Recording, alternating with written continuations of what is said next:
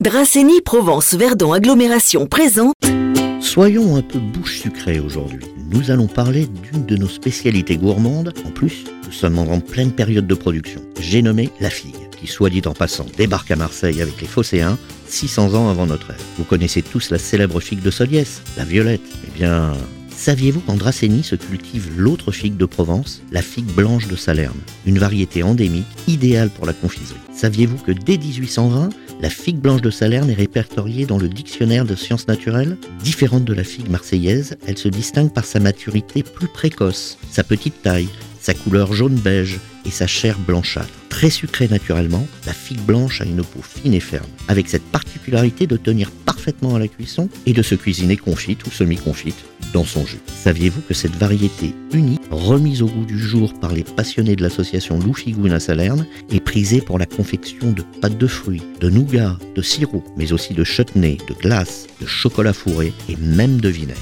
Mais juste pour nous, un petit secret. Saviez-vous que cette figue blanche s'associe parfaitement à un fromage de chèvre ou à un foie gras Qu'elle accompagne aussi une viande comme un mignon de poulet et accommode parfaitement gibiers ou poissons Les gourmands la dégustent aussi avec une boule de glace et quelques pignons. Un dessert traditionnel, simple et délicieux. Alors pour découvrir et déguster la figue blanche de Salerne, un produit local qui n'existe nulle part ailleurs et qui offre une multitude de possibilités, il vous faut rejoindre l'association Lou Figoun ou venir au salon autour du vin et des terroirs à Draguignan en octobre prochain. Les figons seront à point. Alors à bientôt. Artisanat, gastronomie, dégustation, ateliers pour enfants, découvertes. Les exposants du salon autour du vin et des terroirs les 26 et 27 octobre à Draguignan ont partagé en avant-première les secrets de leur savoir-faire. Une chronique proposée par Dracénie Provence Verdon Agglomération. Pour votre santé, attention à l'abus d'alcool.